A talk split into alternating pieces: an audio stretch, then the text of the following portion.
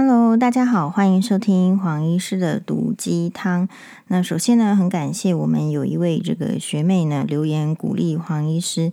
那这则留言是这样子，就是她是在我们的 Podcast 区的留言哈，哎，我们把它叫出来。我们今天呢，就是说，嗯，来闲聊一下。好的，首先我们先看到最近有这个，好，第一个它的标题是，它其实呢是这个不晓得自自称还是人称卤肉饭杀手。好，我们有位卤肉饭杀手的学妹哦，卤肉饭杀手，她说学姐超棒的，我是医学院某系某系非医学系的学妹。好，标题，然后呃笑脸乱认乱乱认亲。好，学姐超棒的。好喜欢学姐逻辑清晰、有条理的阐述自己的看法。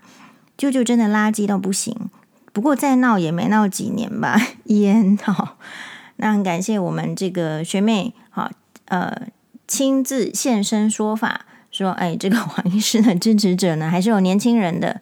ありがとうございました。嗯，其实是这样，曾经有一位就是呃，这个非常非常非常知名的。 就是我想台湾 Number One 的，就是嗯，就是大家都都很喜欢、很知名的这个名人哦。他有一次他说他就是萌生这个退役，好，他最近又说萌生退役，呃，但因为我本人很喜欢他嘛，然后我就说怎么会就是在大家还需要你的时候萌生退役呢？嗯，那我的年纪跟他的年纪可能不是差，我有点忘记差几岁了哈。但是因为女生，总而言之，我觉得大家都保养得很好，也没有什么一定要知道差几岁的。只是说，我们从这个，因为今天刚好是有学妹留言，我的意思是说，比如说我在做这个，可能也许医学院的学生啊，或者是住院医师的时候，这一位。我们刚刚说台湾 Number One 的，就是很有影响力的这个女性，呃的专家呢，其实两性专家哦，就也是非常，就是已经非常知名的。呃，然后他一开始第一次说他想要这个引萌生这个退休之意是第一个啦，我觉得他真的不缺钱，然后因为他红非常久了，然后第二个是说。嗯，他那时候觉得说想要萌生退役，可是又觉得不能退，是说他本来觉得萌生退役是因为觉得，嗯，年纪大啦，应该就是就是人家也不需要我啦，就是有这这样子的感觉。然后可是后来他可能他有很多的这个节目嘛，然后他就经过访谈之中，或者是说，其实我觉得他是一个更棒的呃社会观察家，很容易这个切入人心，然后那个观察的点。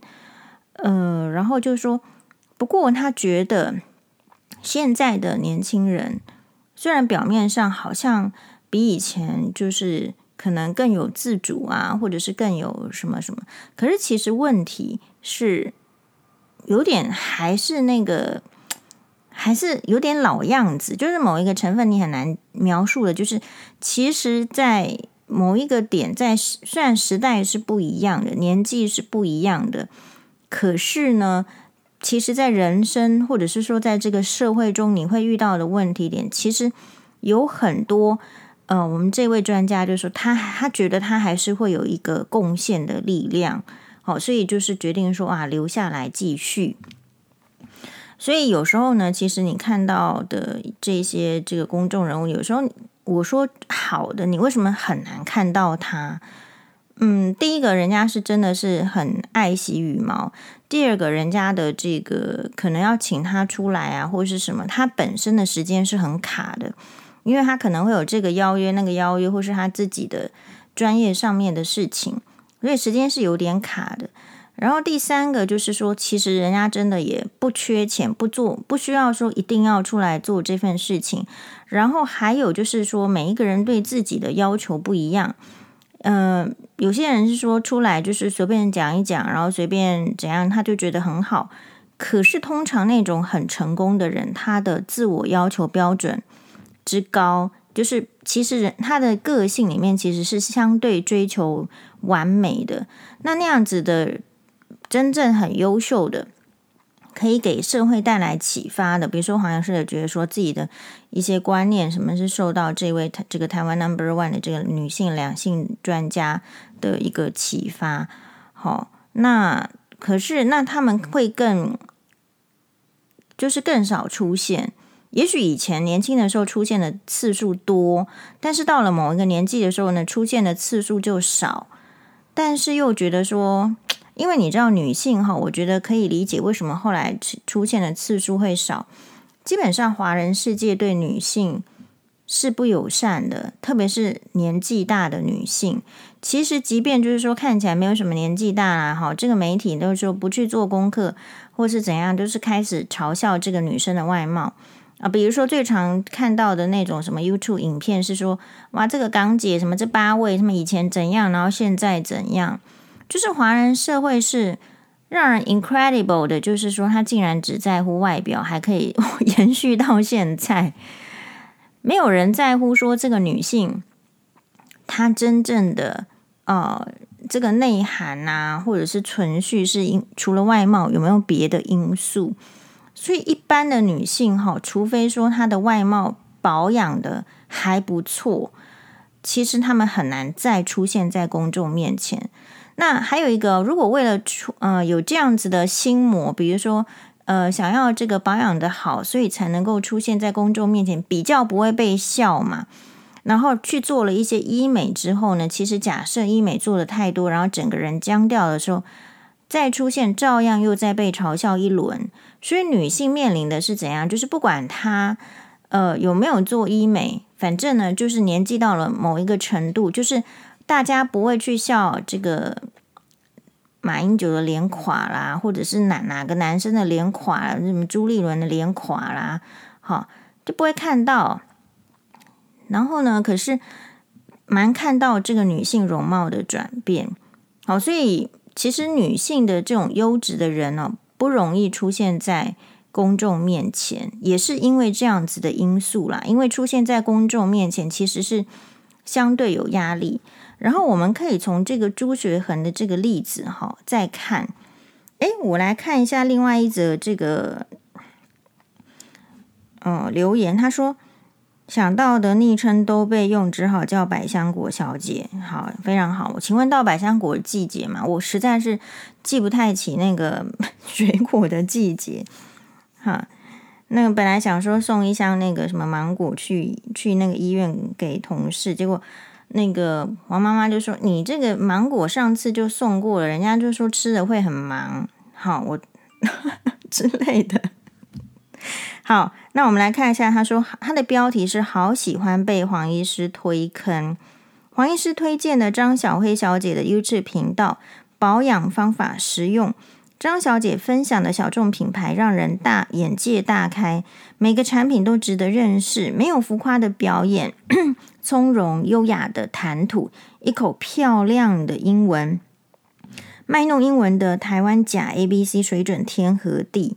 好，基本上呢，这个黄医师已经不听人家讲，不太听人家讲英文了，就没没那么多兴趣，所以不太就是说。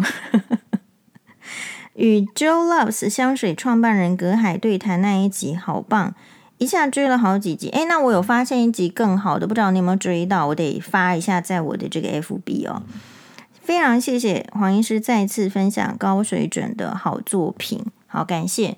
因为如果讲到这个话，我们话题呢就会被引开。但是很感谢各位汤友的这个留言，呃，就是它里面有推推荐一个。保养的品牌说是什么？呃，洛杉矶的，嗯，就是说很多明星啊、贵妇都爱用。后来我发现呢，这个搜狗复兴馆的那个保养品那个楼层也有这个牌子。其实它就是一个德国德国的牌子，好，难怪那个英文字合起来我是不太会念，就是德就是德国的牌子。然后它在台湾复兴馆的那个搜狗复兴馆也是一个小柜。好，那我那一天呢，就跟这个黄律师去靠柜，因为黄律师更积极了，他想要知道，好，这呃，就是大概是什么价位啊，然后什么的，呃，然后他的一瓶这个洗发精的话呢，大概因为张小薇推荐的时候，并没有跟大家讲多少钱嘛，它里面的一瓶洗发洗发精呢，不是洗发露哦，也不是，好，就是洗发精，一瓶小小瓶的，大概是卖台台币两千五。然后呢，再来看就是张小慧极力推荐的面面霜啦，应该其实就是乳液，可是是霜，还蛮霜的质地，有霜的质地跟水的质地。我在想，可能是因为含有生态成分呢。对我的研究就是，有生态成分的话，对我来讲都会有一种口水味，所以后来是没有买。然后第二个是它的价格非常呃昂贵，有可能会有记错，大概就是说，我觉得可能我买得起的话，只能是十五 ml 三千多块钱，如果要到三十 ml 的话，已经是要卖到六千多块钱。那我跟黄律师的理论呢，也不是我跟他的理论是，我觉得他有一个理论是对的。黄律师的理论是说，如果这个东西我们不能每天用，那其实还不如不要用，好，因为你不一定能够看得出那个效果。那我的理论跟他的理论有点不一样，是如果你每天都是长期用同样一个牌子的话，其实反而是有必要换的。你有可能会给这个皮肤新的不同的刺激。然后我觉得人生哈很容易老人痴呆啊，很容易失智，那就是为什么？那就是因为我们的生活模式是固定的，你无形之中是很固定的，你出门就走那条路，然后你其实也不用思考。现在搭捷运更不用思考了，好，然后你搭公车也是不用思考。所以如果可以的话，你生活的保养品当然好的，你会坚持使用，一用再用，像张小慧这样用了十几年。可是。如果生活的时间啊，或者是金钱相对允许的话，真的是要多用点脑力去研究一下。哎，这个产品可不可以？这个包包会不会好用？我觉得这个是对一个女生很强大的刺激。难怪张小慧现在六十岁了，我看她讲话呢，还是非常的清晰的思考的，然后反应是非常敏捷的。她反应之敏捷哦，是这样子的。就是她漂，嗯，穿起来漂亮的时候，你一个人哦，就是真的是要要听她讲话，才能够知道是什么，然后能确定说她是不是跟你的痛是对一样的。我印象很深刻的是，当然也很感谢，现在就说他也比较红了，然后这个 YouTube 很多人会去研究他，就会有中文翻译，否则他在香港接受的，比如说。一些节目的这个专访哈，我看那个男主持人应该是很有名，可是不好意思我不认识。然后节目在没有中文字幕翻译的时候，完全听不懂香港话，所以我就不能截取那个节目的精髓。但是后来呃，慢慢的追踪就会看到说哇，也有这个他接受一个专访，我猜呢，他穿的那么 sexy 是要去做呃电影桃色的宣传吧，我猜啦哈，呃，然后呢？结果主持人访问访问者竟然拿出钟镇涛先生呢，出出阿 B 呢出的这个自传，然后呢他就说，你应该知道里面有很多就是关于就是你的可能不利的说法啊，或者是说他的批评你的这个部分。我觉得张小慧的反应非常棒诶，一般的女生是要怎么样反应？你有想过吗？就是一个人当面，然后拿着这个书书说：“这是你的前夫，说你种种种种不好的，你有什么说法？”结果张小慧是说：“哎，你怎么请我来帮别人打书啊？你知道该怎么做了吧？”结果，好，但是他脸上的那一种，就是说不是真的表露出怒气，可是你知道他脸上是不悦的，绝对是不悦的。然后接下来主持人就要开始打圆场，就真的是拿出垃圾桶，然后把那本书呢就丢下去。然后这时候张小慧就开心了。所以，呃，我觉得从张小慧身上是学到说，就是一个一个天，他就是一个天生好命的人。好，但是这个前提还是在，就是说你怎么样去定义这个好命。然后他也有很艰难的时刻，比如说怎怎么搞的去看去拍了一部大家觉得说是三级片，然后真的还要正面全裸，然后为了拍摄那个正面全裸，他得五个小时在片场，就是哭啊，就是掉眼泪。然后导演劝着他说：“外面已经等很久啦，怎么你你你这样？”然后他有很多人去帮忙劝，啊、呃，劝他就是要正面全露，全露啦，全部裸露。就说，一个天生好命的富家女也有走到的那一天。所以女性是这样子，有时候不用太羡慕说这个人他一定是好的。不用群起攻之，说这个人他一定是坏的。嗯，我觉得从张小慧身上我学到很多，但是他自己最愿意教给大家的是什么？就是美容啦，美容的知识啦，好，或者是说他的生活的这种分享。其实你如果有认识张小慧的话，你会觉得在黄医师身上贴什么拜金的标签，不觉得很奇怪吗？我会觉得很奇怪。但所以这边就回过头来，就是说。这个这个媒体它是不讲是非的哦。怎么说媒体是不讲是非的呢？比如说，嗯，我觉得台湾的这个媒体哈，比较是我不知道香港是不是这样子，日本是不是这样？可是我觉得日本就是它有一个准则。好，之前有网友问说，那个呃，说有才华，说这个，所以要。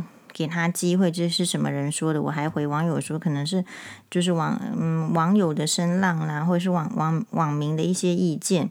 结果有一位是曾妍杰的脸书哈，他现在就是确实就是还不是只有一般的网友，是稍微稍微的这个真的是有一点这个名号的人。不过其实我不认识他啦，他就是刚好今天的新闻有出来哈，这个是三立新闻。曾延杰认为朱学恒做了很离谱的事情，应该拿出最大的诚意道歉。最大的诚意就是跑去法院，然后去告发自己，然后强迫女主角一定要去法院，这个叫最大诚意吗？你们是不是只有知道最大的身体啊，什么 size 啊？你们是不是只在乎这些？什么叫做最大的诚意？但同时也万喜他的才华。要他无限期退出媒体，感觉有点过头。我第一个感觉是，这个女生到底几岁？为什么随便相信朱哥说的话？你怎么会相信朱哥跟你说无限期要要这个？就说退出什么？显然他可能日子过得蛮好的，就没踩过什么阴吧？我觉得是这样。好，那我们看一下这则新闻：国民党市议员钟佩君八日痛诉名嘴朱学恒在参会中对他性骚扰。朱学恒事后除了不断强调自己喝到断片，更多次修改道歉文内容，引起各界挞伐。对此，曾代表民众党参选议员的博士，哎呦，博士呢？曾延杰十日发文表示。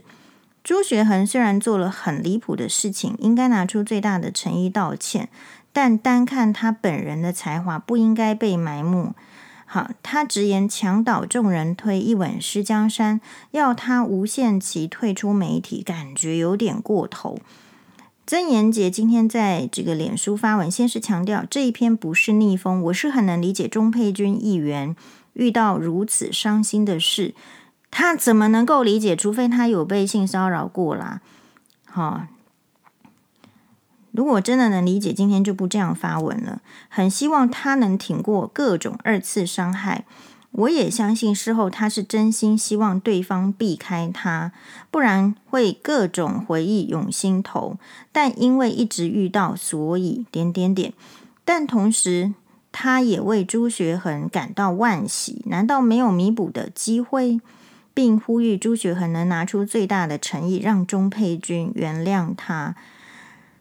曾延杰接着分享，他认识的朱学恒朱大其实是一个很有才华的人，他是我见过非常博学多闻的少数人之一，也跟我一样很做自己。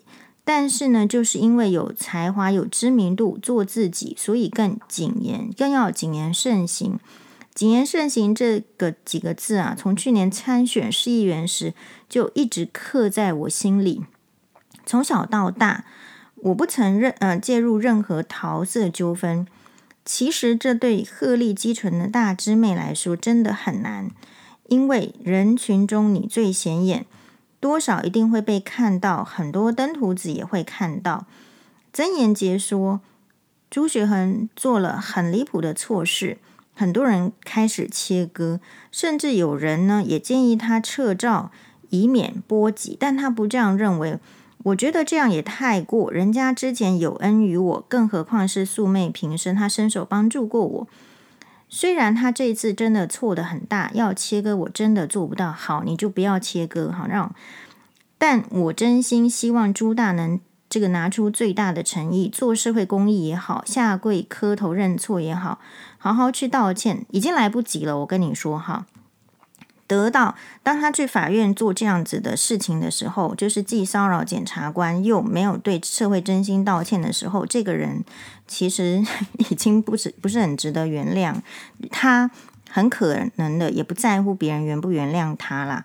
有才华的人有一种就是傲物啦，恃才傲物，你不懂啊，因为我们没有才华啦。好，嗯、好，接下来哦，因为这个我的这个跳掉了。曾延杰直言要朱无限期退出媒体，感觉有点过头。你把他送去中国，你试试看，你敢不敢出来说这个是过头的？好，若单看朱本人的才华，不应该被埋没。当然，钟佩君不该平白受到这种屈辱，更何况现在沸沸扬扬的讨论对他来说也是伤害。所以，我很希望这件事的结尾不是血流成河、两败俱伤。他不解、哦，那一些挂钩诈骗集团睡人妻，背着老婆嫖妓被抓，哎，你在比下线了吗？好，出轨的名人都安全下庄，继续在媒体和政治圈走跳，为什么朱大却要消失？如果得到当事人的原谅，他可以再站起来吗？好，最后呢，曾木曾妍杰坦言，他不是不懂被害者的痛，所以才敢这样发言。性骚扰事件连环爆之后，他也想去啊、呃，想起过去参选期间遇到性骚扰的事情。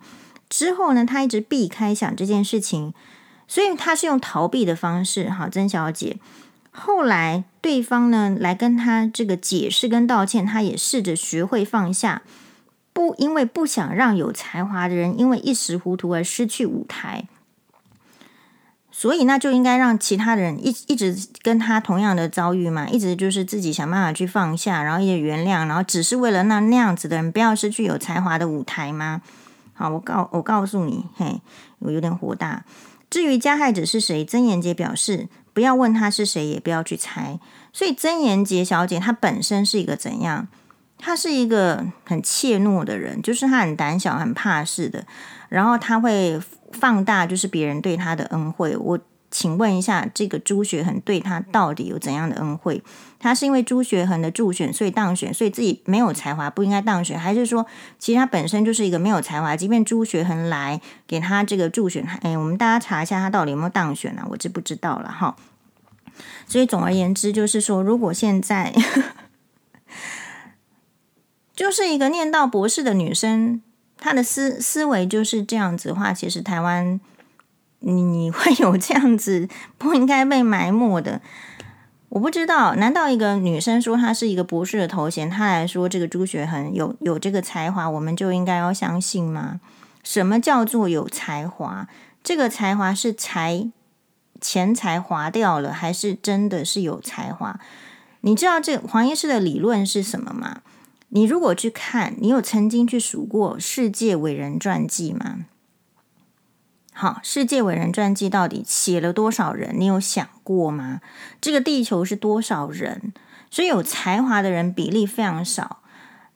然后呢，其实你现在所谓当时候、当时期的这个有名的人士，能够被后代人记住的有几个？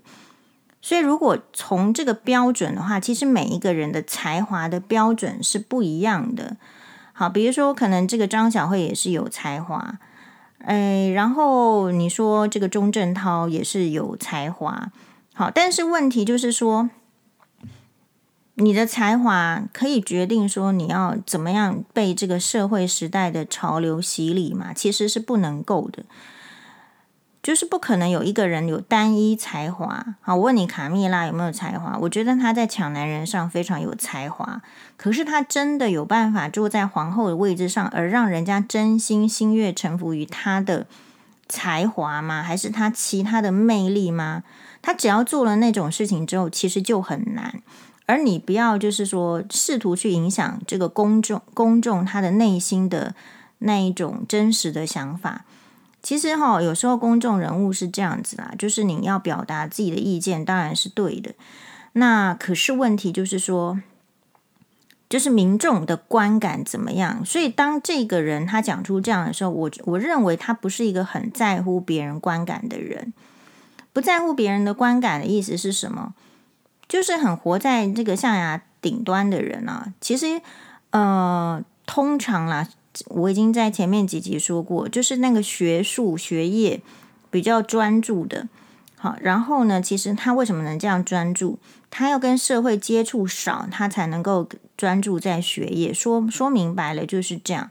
所以当你在社会走跳的时候呢，这边这篇文章其实很好。他说，因为他有恩于我。所以呢，他觉得他不应该跟他划清界限，他要来表明的是什么？表明的是他是知恩图报的，他不想要墙倒众人推。可是要注意的是，其实呢，这个你他真的有墙倒，然后这个众人推吗？是不是？就是大家有想过吗？从事件的发生到这样子多久？我觉得台湾人真的是非常奇怪，就是任何就是有状况的事情，他们从不真心的去讨论这个事情的本身，而是就人来袒护。陈时中那个时候也是啊，就是那时候他在选台北市这个市长的时候，然后说有个饭局，然后可能也是喝的微醺出来啦，哈，喝酒容易断片，还真的不是发生在一个人身上而已，只是陈时中没有这样说而已。然后就牵着隔壁的这个女医师的手，然后女医师的老公也站在隔壁。对我们来讲，如果这个女医师她没有出来，呃，就是说她有不舒服的感觉，这个在他们这件事情里面就不是性骚扰。但是我们旁人看也是啊，就觉得说这个有点猪哥行径吧？你怎么会不知道？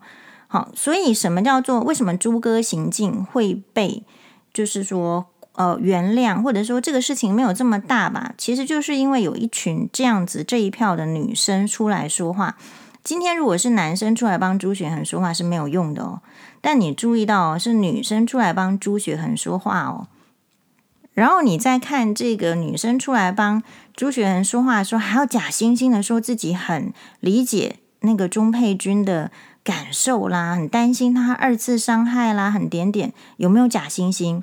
请问你读书读到博士是让你假惺惺的吗？好，请问你读书读到博士是让你觉得说这个恩恩情要这样子还的吗？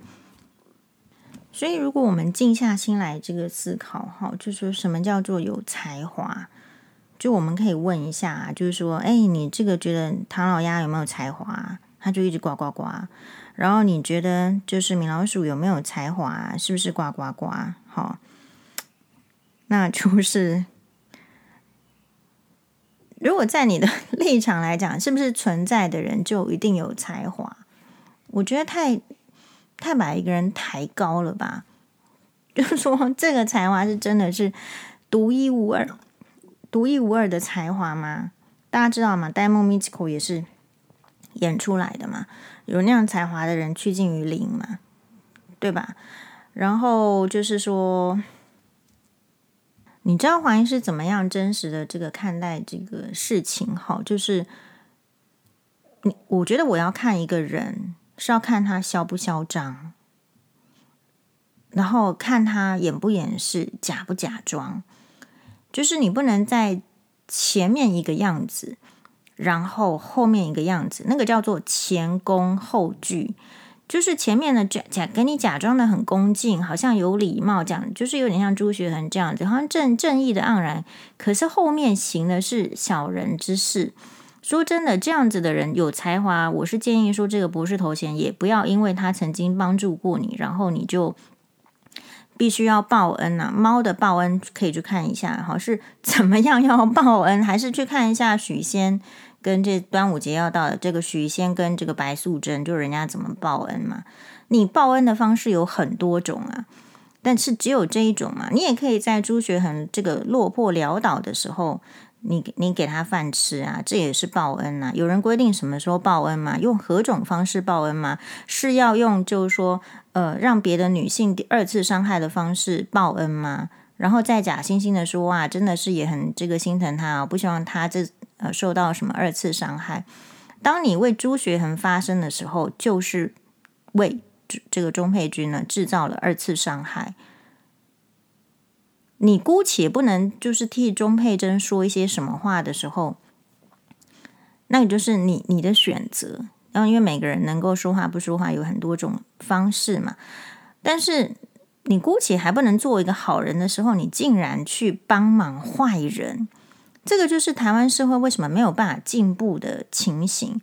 然后，其实你说媒体的话，今天为什么说好像我们会问一下，如果这个媒体、这个电视台没有朱学恒就做不下去，我劝你也是早一点收起来。就表示说你 你这个很奇怪，这不可能的事情，但是竟然发生了。那天哪，这真的是一个太没有才华的地方了。还是不要影响那么多人好了，还收一收，收摊了。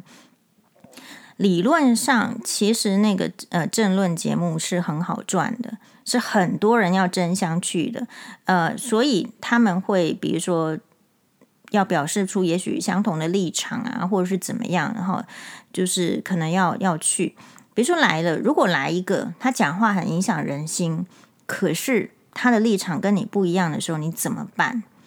对不对？所以其实基本上。选角就已经不公平了，就是你谁能够坐上去，谁不能够坐上去，就已经是不公平了，就已经不存在着公正的心了。所以媒体本身存在着私欲、私利，那是因为，比如说，假设有一个电视台，它开始要操纵的时候，另外一个电视台就要来对抗嘛。就所以民众被接触到的这个风向就是这样。所以我们是觉得，就是说。嗯，没有错啊，公众人物很难做，就是说他其实就是你说墙倒众人推也对，但是呢，这这这种墙你不推它还真不行，你万里长城可以不推倒吗？这还不是这个比喻还很奇怪，是吧？那何况它还不是万万里长城呢？是吧？孟姜女要推倒万万里长城嘛？他问你现在说这个墙倒众人推，到底是哪一面墙是不能够推倒的？有一些高墙就是要推倒，否则你永远没有机会。然后我觉得这种这种新闻哦，就是其实他们就是透露着。就是说，哎，这个人呢、是交相贼的，就是他曾经就是帮助过你，然后你就被道德绑架了。其实你本身也不是那么道德高的人，可是你喜欢被报道道德绑架，这是什么意思？比如说他帮助过你，所以你就是一定要做一些反馈，可是你从来没有想想过，就是你反馈的回报的报恩的方式是不是是不是也是符合道德的？是不是也是符合逻辑的？还是你随便一头就报恩？是不是你可以忽忽略掉大众的利益，然后去报恩？这是不对，这是应该是两码子的事情。好，至少我觉得做人是这样子。然后因为那个朱学恒就跑去这个台北地台北这个地检署，是不是告发自己？嗯、然后这个苗博雅呢，这个议员他有写一篇，就是说，哎，这个是一个怎样的这个法律的？狡猾，法律上的狡猾，就是说告发自己跟自首是不一样的。好，那告发的话，就是说他这个由必须要由地检署去主动的侦办调查，那么可能就需要钟佩君呢去提供，比如说当时候的一些证据啦、证明什么的。我觉得啦，这一次朱学恒可，我我们来看看，好吧？要不要打赌？哈，这个黄医师看法律案件是这样子的。因为没办法去法院很久了，所以有一些些这个观察。我的观察是这样子：这一次呢，朱学恒非常有可能聪明反被聪明误。你说他聪明没关系啊，聪明有可能反被聪明误是第一个。呃，如果要这样子去搞，是他的权利。这个法律本来就是赋予人很低阶的权利，就看你要不要去告而已。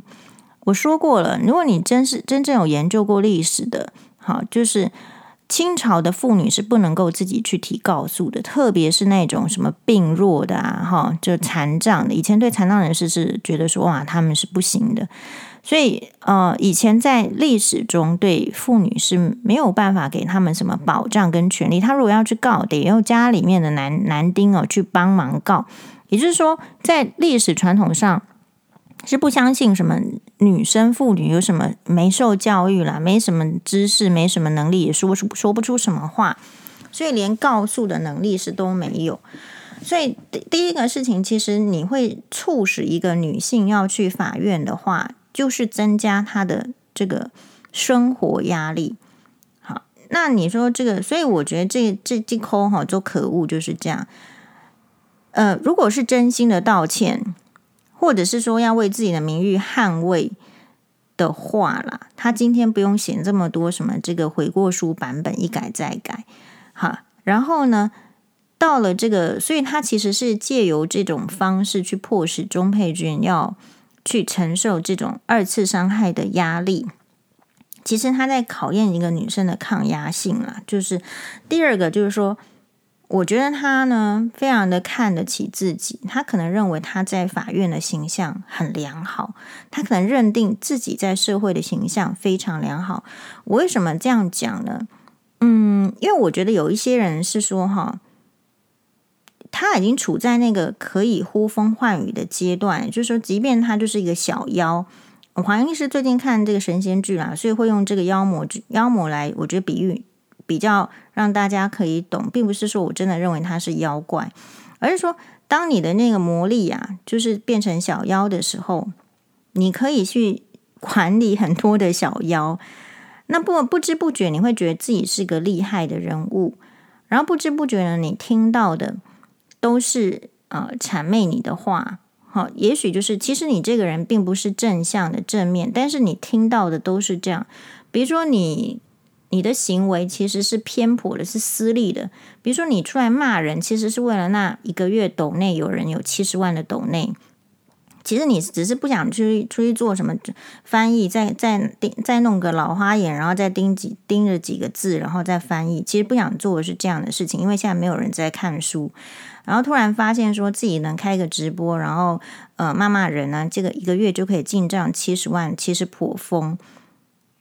然后呢，你会误以为说我是一个很受到，就是大家相信的、追捧的正义的化身。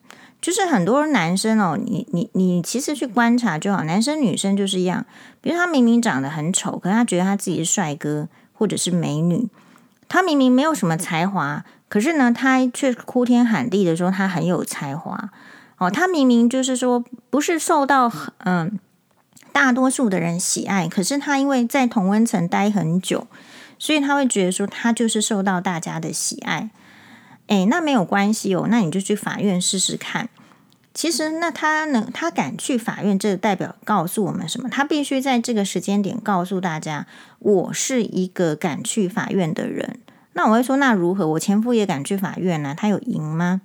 好，然后第二个，他就算赢的时候，他。没有失去什么吗？这是第二个 question 哦。但是呃，我要讲的是，当你去法院的时候，你是比如说你告人或者是怎样，你当然是有信心。可是我认为检察官不会被牵着鼻子走。比如说你去法院，你就是赌这个检察官可能那个要怎么样起诉啦，或者是不起诉。其实检察官案件很多啦，好，假设我是检察官，不过当然我讲这句假设的时候，表示我是一个不专业的检察官。可是你你怎么能管检察官要怎么样办案呢？你就是管不了嘛，所以才会出现很多那种什么最近的那种什么托梦啦，什么这个也说那个五亿高中生来托梦，那个也说五亿高中生来托梦。如果这个世界真有托梦的话，而且他怎么不去找一个有利人士来托梦？他要找你托梦，找你托梦有用吗？案子能办出来吗？好，所以呃，这样的事情就是说，我们就要去体会，就是你可以赌啦，就朱学恒你赌啦，哈，我还是赌你会被起诉，就是这样子，可以吗？因为假设我是检察官的话，你不要以为检察官就是一定是站在你那一派的，不一定哦。好，这个是很这个是很赌运气的。那你说什么检查就是要公平什么什么的，不是啊？还有这个社会印象，还有这个社会的风气要考虑，哦。那他对朱学恒来讲，他会觉得没差。如果他到时候被起诉，他再来说什么司法不公啊？然后如果他再去法官那边被判刑，他再来说司法不公啊？他就跟那个陈雪胜立委跟范云立委的案子是一样的啊，就是 always 会有他们的说辞。但是我觉得我们对这件事情的关注以及不能松口、不能放松的理由，是因为我们不想要其他。就是弱势的女生遭受到这样，你现在看到的台面上会曝光的，基本上都是强势的女生。强势的女生姑且还会受到这样子的待遇，你更不要想那个弱势的女生是怎样的。好，所以如果说，我觉得这个社会啊，这个国家是大家的。在你能够为这个社会、国家尽一份关注、尽一份力气的时候，你不要去讲什么对谁报恩。你优先的，你是你父母恩也没报啦，你对自己也没多好，你不用去讲那些什么要对谁报恩的。你只要从正道，正道是什么？正道就是说你要先放掉自己的私利。这个人有恩于你没有错，但是他今天做的事情是一码归一码就好了。其实讲讲白了，你只是怕说朱学恒，万一这件事情没有倒，他仍然具有声量的时候，是不是你得罪了他，他就会报复你？如果你因为这样做出选择，朱学恒是一更要让他倒的，就这样啊。那你不能说你不让他倒，你不做出努力，然后之后来来怕他报复啊，就是这样。好，那至于说呃这个什么很很过，你说也对，之前说什么哎那个。呃，有人什么有小三啊，有什么样就是怎么样，然后大家都放过，为什么朱学恒就是都不放过？这件事情在黄医师间不成立，因为我每一个都不想放过，就是这样。你要放过，你之前要放过那拎刀的代志，你今天就要承受烂的一个一个出现在你的你的面前。就是我是看到蚊子就要打，看到蟑螂也要打死的，因为不然的话它会生出小蚊子跟小蟑螂。我的立立场就是这样。好，那你愿不愿意处在一个就是蟑螂啦、蛇蝎啦的这个满布的环境？我不愿意，我不愿意就要做事。那我不愿意呢，就要发声，就是这样子。你要撇除掉利益，有黄医师不是比较高明，或是比较高什么道德？绝对不是，只是因为我没有什么利益可言。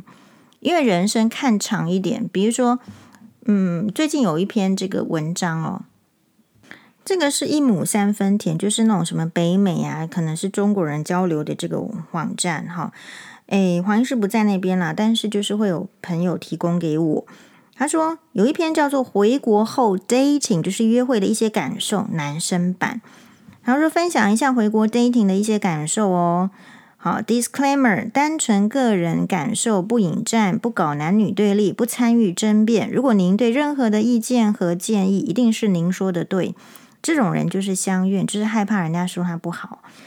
因为工作的原因，下本文哦，楼主每年可以在国内，他这边的国内指的是中国，待四到五个月左右，不是强制的，可以选择不回国。意思是说，他不是一定要回中国啦。之前很长一段时间是希望找一个在国外工作的女生，把家呢安在国外，但是进展的不顺利。在解决身份问题之后呢，决定换个思路，重点关注国内 dating 市场，感受很不一样。也就是说，他现在来跟大家报告说，在中国还有在这个美国的。约会的感受怎么样会不一样呢？以下是一些对比和感受，也希望抛砖引玉，欢迎大家补充。那他自己的这个状况是三十加，长相中等，好，身高接近一百八十公分，但是不到。呃，非天什么天坑专业 PhD，二线城市，好，其实我也搞不清楚什么是一线，什么是二线。家庭条件属于中等的留学生，好，收入与 CS 相差甚远，这个我都不知道。但他下以下正文是第一个，能留在美国的女孩确实优秀，但是国内呢，就是指中国国内许多女生也是很出类拔萃的。平均来说，留在美国的很多女孩都有这个良好的家庭教育背景跟不错的家庭条件，但是北京并不缺对等的优秀女生，而且很多女孩有留学背景。二美国的 dating 市场对条件一般的男生很 tough，就是很严峻，因为优秀的竞争者太多，导致雄竞，就是雄性的竞争嘛，对吧？好，但是回到国内，我们一下子就会在人群中变得闪闪发光，所以国内 dating 市场对男生友好特别多。在国内，中国国内的大多的这个。约会是很舒心的，女孩都很懂事，说话做事比较让人家感到舒心。但是在美国，一些男女比例失衡的地方，女生占有绝对主导。有时候呢，他们的一些言行举举止让人家摸不到脑，所以长此以往，男性的自信心深受打击。国内漂亮的女孩太多，对颜值跟身材的要求可以很容易满足。女性呢，啊、就是说。高颜值女孩，要么是要，就是如果在美国，因为人数少，要么就是高颜值女孩，要么是遥不可及，要么已经是人妻。对于普男来说，普通男是很难企及。是为什么普通男会想要那样子的女生？我觉得也很奇怪啊。然后再来说人家有问题。好，五在北京土生土长的女孩交往过程中，发现美国身份可以。弥补原生二线城市的劣势。那比如中国人很喜欢 跑到美国去啊，可以匹配到很多家庭条件优越的白富美。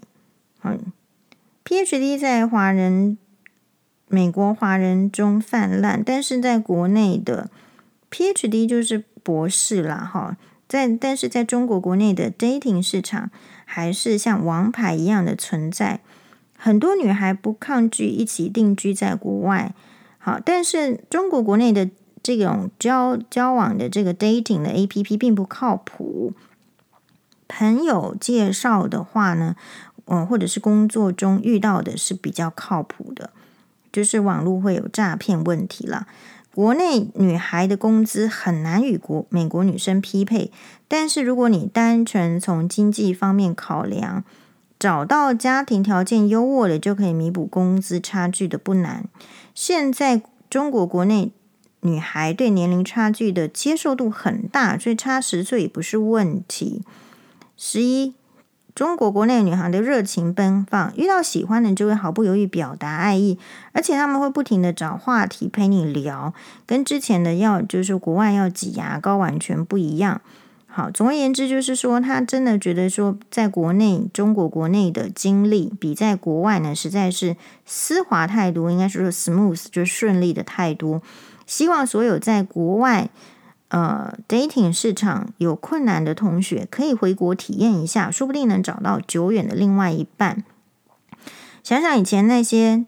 被那些三十加奇奇怪怪的女生捶打，再想到现在被二十多的女生叫哥哥，真的不一样的感受。这种反差让他觉得特别的梦幻。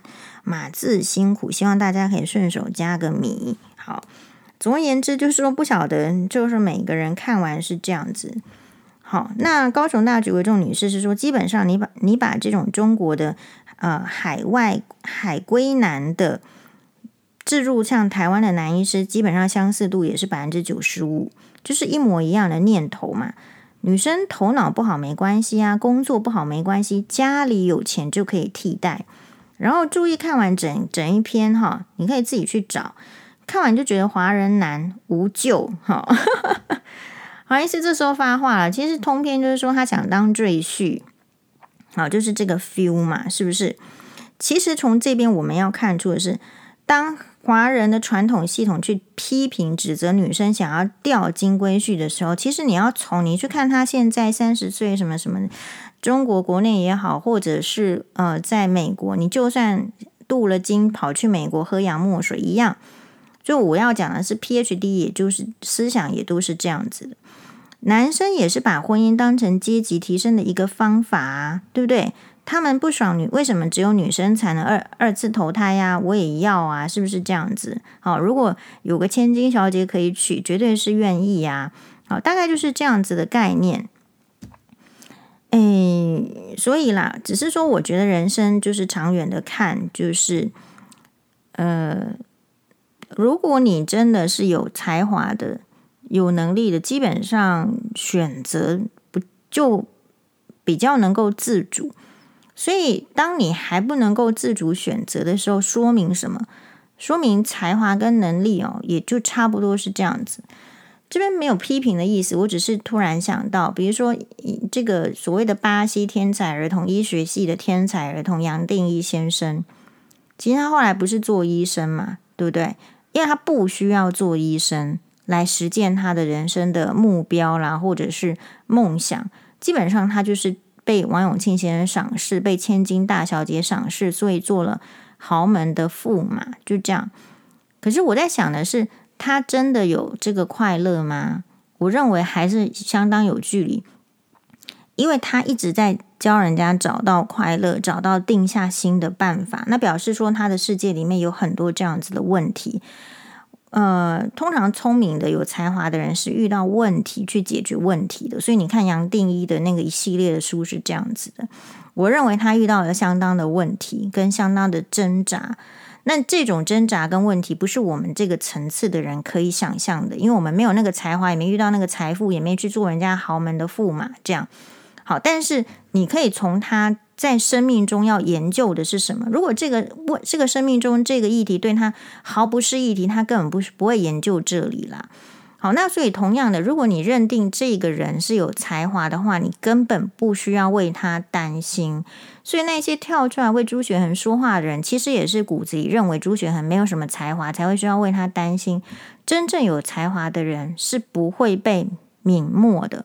但如果你真的被泯没了，你就得承认你没有什么才华，或者是你这个才华其实很普遍，大家都有，只是你可能有一个好的时机冒出头来。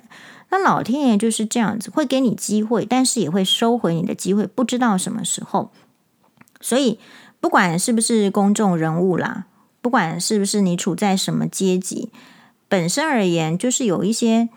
基本的修养是必要的，但是老天爷会很考验，给你了钱，给你的权利，给你的话语权之后，你可能会走样了。哈，只是说你这个走样的时候，并不会有一个人来提醒你，你说你走样了。哈，就是说黄医师到目前为止都没有就是发达。我现在不是很喜欢跟黄妈妈一起看新闻哇哇，因为我如果跟她一起看新闻哇哇，刚好那一集是我的话，我如果要拿出的东西吃，她就会制止我，制止我。你你你就要。就变胖了，你还在那边吃东西，这样上节目能看吗？就是你要知道，你在不同的阶级，你听到的话语绝对是不一样。我相信朱雪恒在吃东西的时候，他老婆绝对不会 阻止他。好，所以每一个人遇到的人事物是不一样，不是单一标准做判断，而是综合标准。当你愿意综合标准去看这个人的时候，那么我觉得会比较公平。